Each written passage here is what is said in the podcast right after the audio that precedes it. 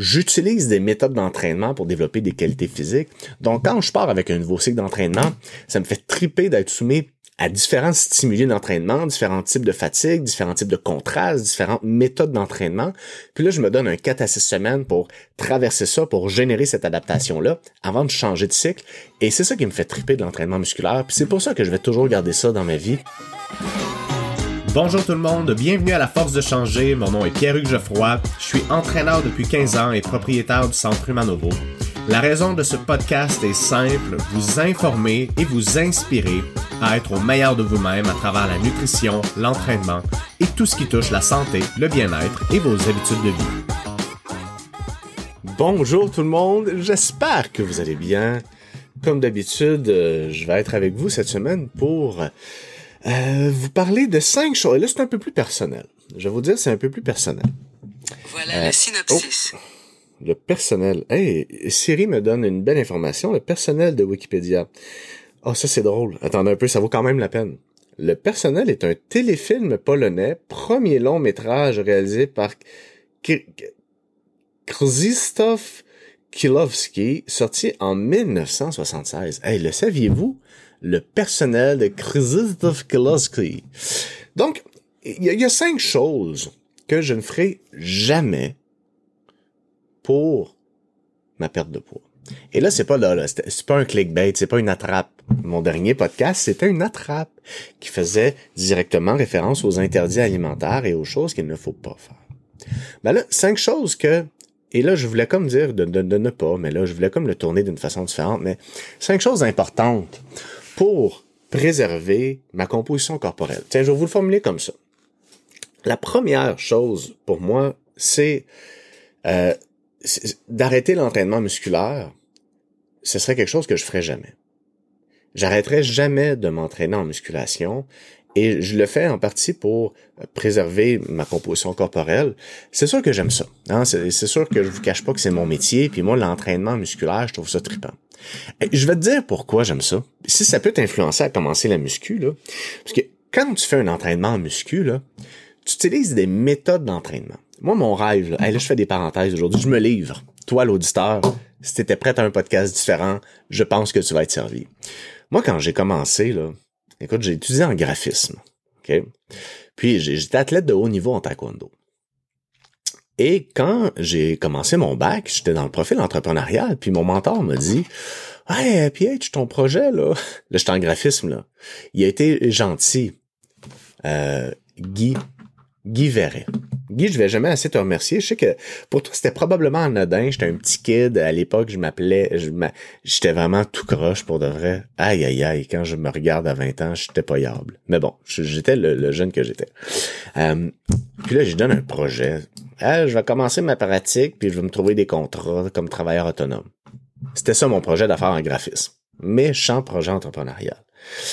Puis là, il, il regarde ça, puis là, il me dit comme, ouais, Pierre-Hugues, euh, il y a pas grand-chose dans ton projet. Soyons honnêtes, c'est pas très avant-gardiste. Je dis comme, OK. Mais J'étais plus ado à 20 ans. Et là, il me dit, qu'est-ce que tu ferais dans ta vie si tu pouvais faire ce que tu voulais? Je dis, ben moi, je, suis un athlète, fait que je, je m'entraîne, je suis à quelque part dans le monde, puis je dors, puis je serais super heureux. Pour vrai, là. Il dit, ben regarde, fais un projet par rapport à ça, puis tu feras le logo de ta compagnie. Ça va être ça le lien avec le graphisme. Et là, ça m'a comme clic. Il y a quelque chose qui s'est passé. Euh, Je faisais un projet de développement d'athlètes qui avait tout sur le même toit. En tout cas, ça avait aucun bon sens. J'avais aucune idée de l'industrie de l'entraînement, aucune de l'industrie du développement athlétique. Moi, j'étais athlète, j'allais m'entraîner puis je me battais. C'était tout ce que je faisais. Mais euh, et là, il dit, regarde, Pierre-Hugues, c'est fou, là. Mais il y a quelque chose là-dedans. Il dit, essaie donc de te rapprocher de ce milieu-là pour voir. Et c'est là que j'ai commencé. Moi, je m'en vais. Je me dis, je pars avec mon CV, confiant comme un pape. Je m'en vais au notice. Je dis, ah, moi, je suis athlète, je pourrais entraîner du monde. Parce qu'évidemment, quand tu es athlète, tu penses que tu sais entraîner du monde. Je sais pas pourquoi. Tu te dis que tu connais tout de l'entraînement parce que tu es capable de t'entraîner fort. C'est drôle, ça. Puis là, je vois d'autres athlètes plus jeunes qui disent, ah, oh non, je sais comment m'entraîner. OK, tu t'es fait entraîner, tu as eu des entraînements, tu es capable de t'entraîner fort. il y a plein d'affaires, là, dans le fond, qu'on connaît pas. Là. Parce que c'est ma job, je fais ça à temps plein depuis 15 ans, puis j'apprends encore un paquet d'affaires. Bref, toi qui es athlète, qui m'écoute, c'était rien de personnel. Euh, donc là, je pars avec confiant comme un pape, comme je vous dis au Nautilus, en me disant que je peux entraîner du monde. Puis là, dit, ah, ça prend un bac. Ah, je savais pas qu'il y avait un bac en entraînement. Fait que, ok, ok, parfait. C'est en kinésiologie. Et là, euh, elle dit, mais il y a une succursale qui vient d'ouvrir dans le Vieux-Québec. Moi, j'habite à Québec. Elle dit, bon, j'appelle François tout de suite. Puis, euh, il va te, il va te, il va te passer en entrevue. Tu, pourrais être un bon rep. Pas avec mon char. Ma, Corolla. J'avais une Corolla, tu sais, une Corolla 2000, beige saumon. J'avais fière allure. Elle était beige saumon et rouille. C'était avec un beau suède beige, là. C'était magnifique. Fait que je pars, m'en vais à Place Québec, je rencontre François. Gros coup de cœur. Commence comme rep. Et là, François me regardait, il disait, oh, Pierre, tu aurais vraiment le profil pour être entraîneur. Je, je peux pas faire kin parce que j'avais pas mon bac. Moi, j'avais mon, euh, mon, euh, mon deck en sciences humaines, en sciences nature. J'avais un, deck en graphisme. J'avais fait une technique. Il dit, ah, mais en intervention sportive, euh, comme tu es athlète, il y aurait une cohérence. Et c'est là que moi, j'ai commencé, vous allez voir où je veux en venir, à triper sur le fait que, hey, tu peux amener un athlète à performer au meilleur de sa condition physique et mentale à un instant T pour une compétition. Fait que moi, ce qui m'a passionné, c'est la périodisation. C'est à dire, OK, moi, en tant qu'être humain, si j'enchaîne des cycles d'entraînement de tel type, je vais arriver à ma compétition au mois de juin, je vais être top, top, top shape. Et dans le fond, ce qu'on cherche à faire avec des athlètes, c'est enchaîner le développement de certaines qualités physiques de façon cohérente pour qu'il puisse transposer ça de la façon la plus efficace possible dans son sport avec les exigences euh, physiologiques que ça implique pour être sûr qu'il ait tout ce qu'il a besoin pour performer au meilleur de ses capacités. Donc, faut bien comprendre les qualités physiques en général, faut bien comprendre les qualités physiques d'analyse d'un sport, faut bien comprendre comment on entraîne ces qualités physiques-là pour que le corps ait la réponse qu'on souhaite, et ce qui est trompeur parfois, parce que si, par exemple, tu veux courir un 5 km, c'est pas en t'entraînant à courir 5 km que tu vas développer les qualités physiques qui te permettent d'être performant dans un 5 km. Donc là, il faut comprendre que la PAM, la puissance aérobie maximale, va être un vecteur de succès. Donc, il faut comprendre comment on entraîne la PAM pour que la mitochondrie te permette de développer une intensité de travail élevée pour cette période de temps-là.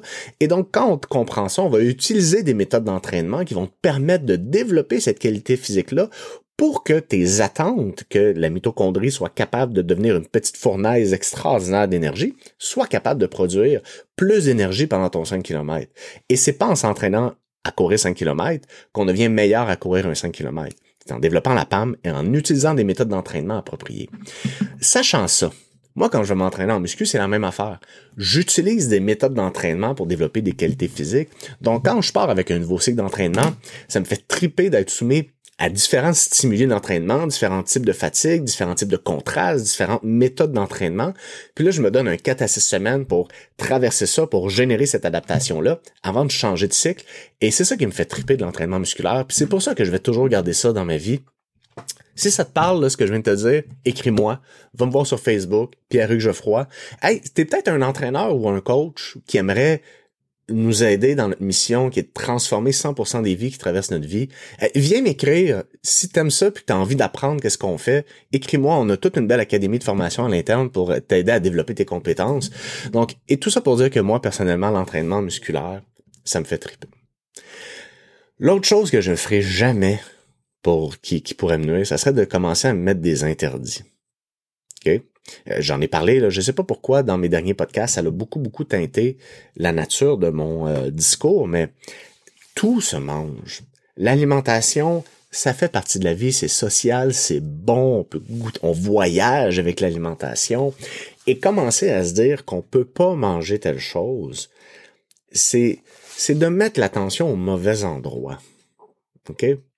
Et c'est pour ça que dans la façon qu'on a de coacher, la première chose, c'est de ramener ça de façon très, très cartésienne possible pour faire taire les fausses émotions et les fausses croyances qui sont un filtre néfaste à la mise en place de bonnes habitudes de vie.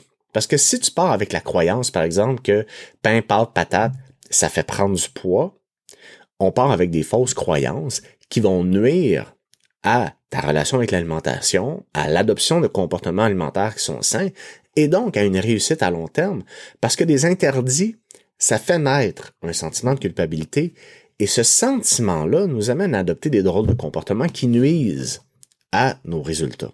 Donc, s'il y a bien quelque chose que je vais me permettre de faire toute ma vie, c'est de manger n'importe quoi de façon cohérente, parce que ça fait partie de la vie. Petite parenthèse là-dessus, là.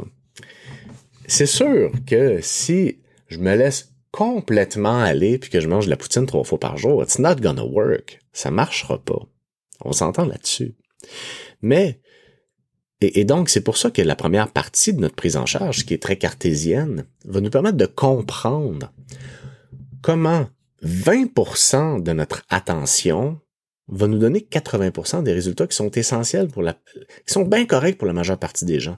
À moins que tu m'écoutes et que tu veux le monter sur un stage de bodybuilding à 4% de, de gras, où là, il va falloir que tu mettes ton attention sur 80% des autres comportements qui vont faire la différence de 20% du petit manque à gagner.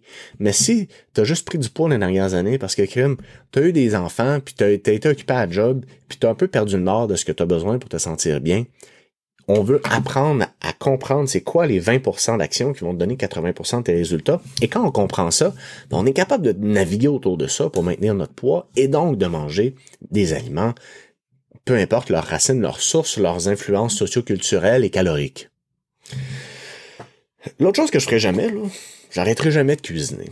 Si toi qui m'écoutes auditeur, tu as une aversion envers la cuisine, sache que c'est une compétence qui se développe.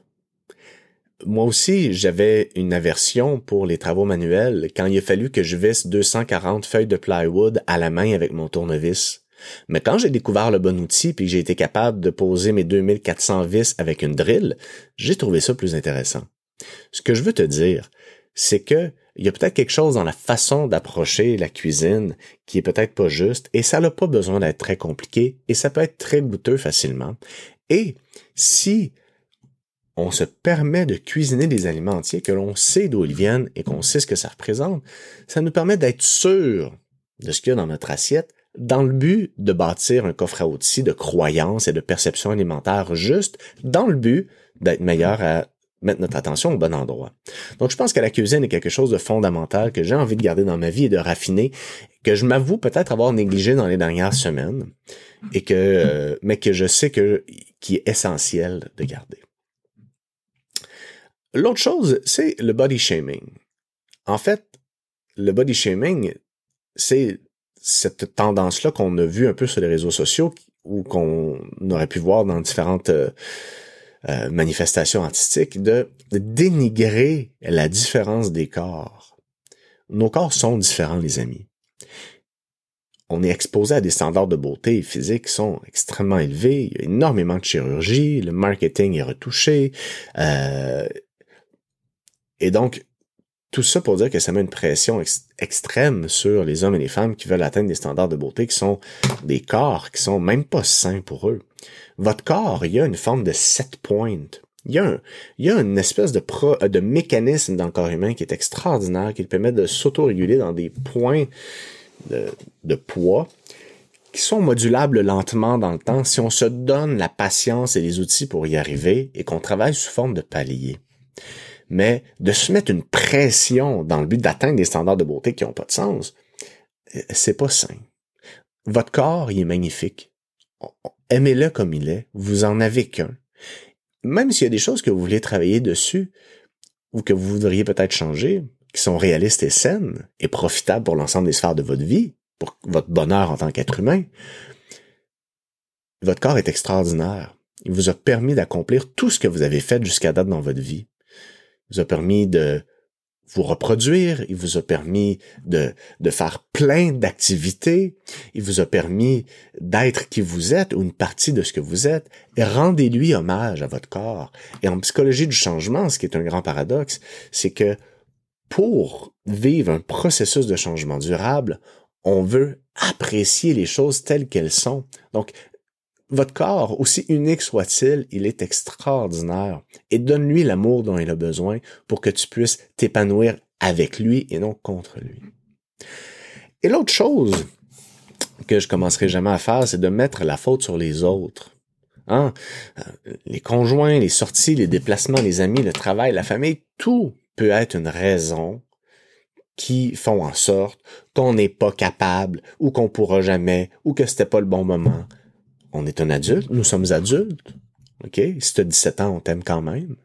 On est des adultes responsables. Personne te met le sac de chips au complet dans le fond de la gorge. Personne t'oblige à acheter des passions flaquies. Tu savais pas que ça existait, hein? Avoue que tu avais oublié les passions flaquies qui ont été popularisées de façon, moi, les passions flaquies, ça me rappelle la petite vie. Ça me rappelle la petite vie. Donc, personne ne t'oblige à en acheter. Et donc, tu peux prendre l'autonomie qui te revient dans le but de prendre des décisions alimentaires qui vont être cohérentes avec ce que toi tu as envie de vivre. Et moi, je vais garder cette responsabilité-là que j'ai individuelle de prendre des décisions pour moi, pour ma pleine autonomie, dans le but que je me permette de vivre l'expérience humaine de la vie dont j'ai envie de vivre, que j'ai envie de vivre. Aïe, aïe, aïe, les amis, je vous souhaite une excellente journée. C'est toujours un plaisir. J'adore faire ça. Et sur ce, je vous souhaite une excellente semaine. Puis on se parle. N'oubliez pas de venir me voir. Pierre-Hugues Geoffroy sur Facebook. Ça me tenterait vraiment qu'on connecte. Bye bye.